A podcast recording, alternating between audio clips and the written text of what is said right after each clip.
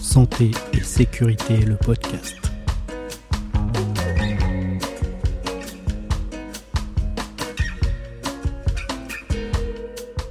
Alors, euh, donc, au début, donc, j'ai commencé en chirurgie thoracique plastie, donc réimplantation et euh, reconstruction mammaire.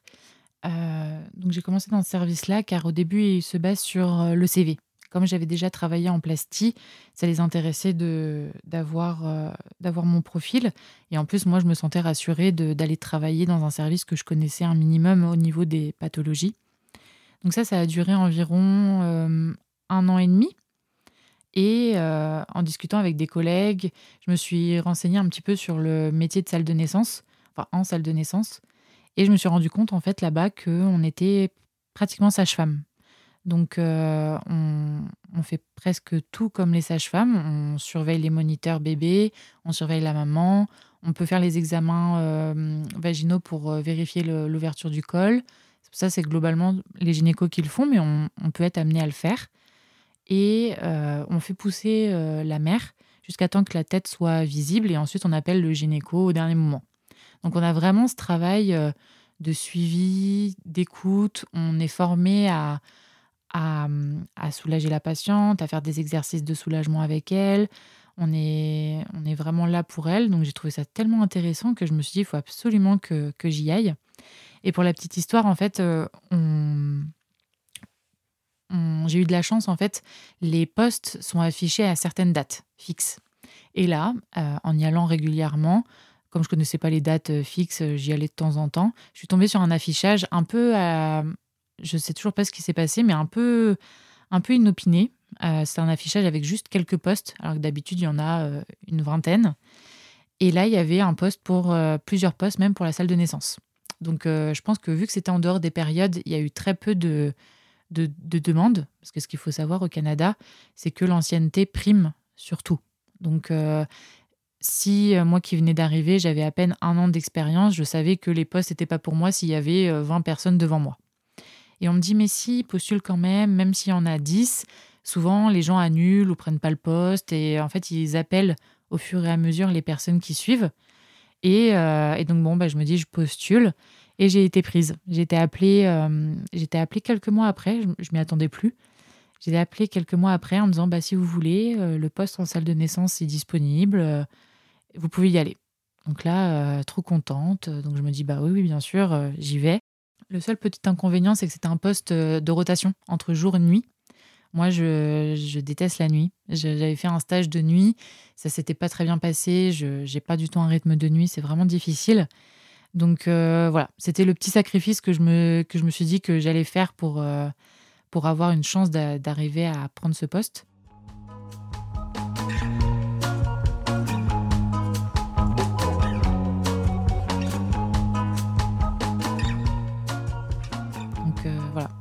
Suis.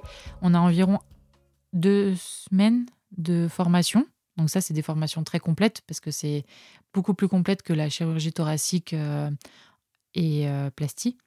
Parce qu'il faut apprendre toute la physiologie euh, de l'accouchement, de la maman, des protocoles, des surveillances. Et tout au long de, de mes, de mes un an et demi du coup de salle de naissance, j'ai pu avoir des formations en e-learning aussi. Donc euh, des, des, choses à lire, des recherches à faire. C'est très, ils sont très complets sur ce service-là.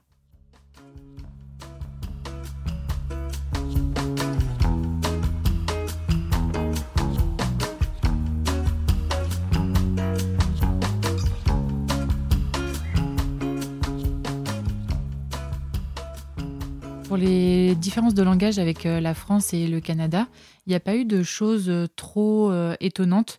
L'accent, finalement, on s'y fait. Ce qui est le plus difficile, c'est les accents surtout du, du nord, du Québec. C'est un peu comme nous avec les ch'tis ici. Chaque région a son accent. Donc à Montréal, c'était hum, franchement simple. J'ai pas eu de gros soucis. C'est juste que bah voilà, c'est sûr qu'ils utilisent certains mots différemment de nous. Par exemple, le dîner, c'est le repas du midi. Euh, le petit déjeuner, c'est le déjeuner. Enfin voilà, il y a plusieurs euh, petites choses qui changent. À Montréal, en tout cas, j'ai pas eu de, de gros soucis majeurs de, de différence au niveau du langage. Il y a eu juste à l'hôpital deux petites, deux petites choses qui ont pu poser problème. Un patient qui me dit Oh, j'ai mal, j'ai mal comme à la gorge, j'ai une angine. Donc je lui dis Oh, bah, ok, vous avez été intubé, des fois ça arrive d'avoir mal à la gorge, etc.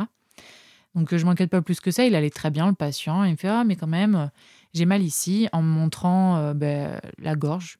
Je fais Ok, bon, bah, je, lui donne la petite comprimé d'isopaïne pour la gorge, etc.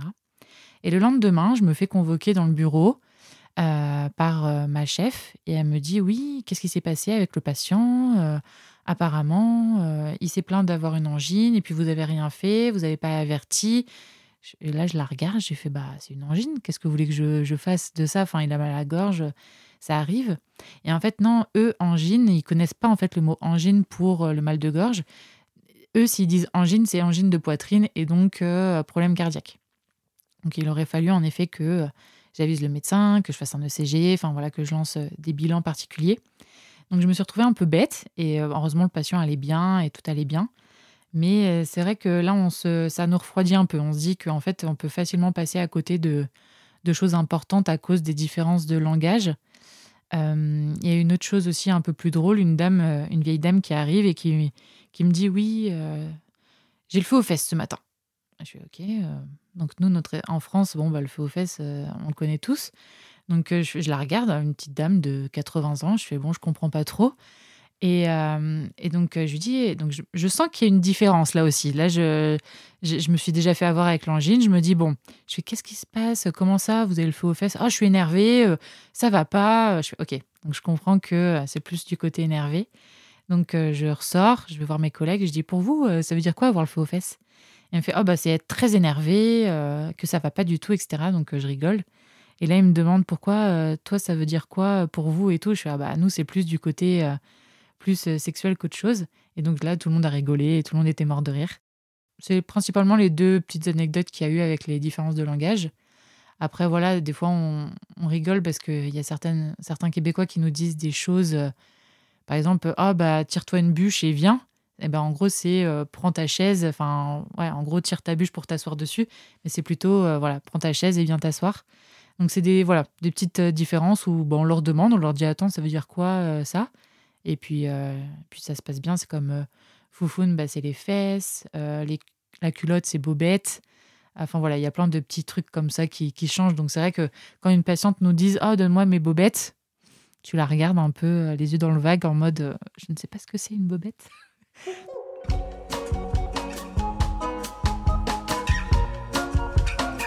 Santé et sécurité, le podcast.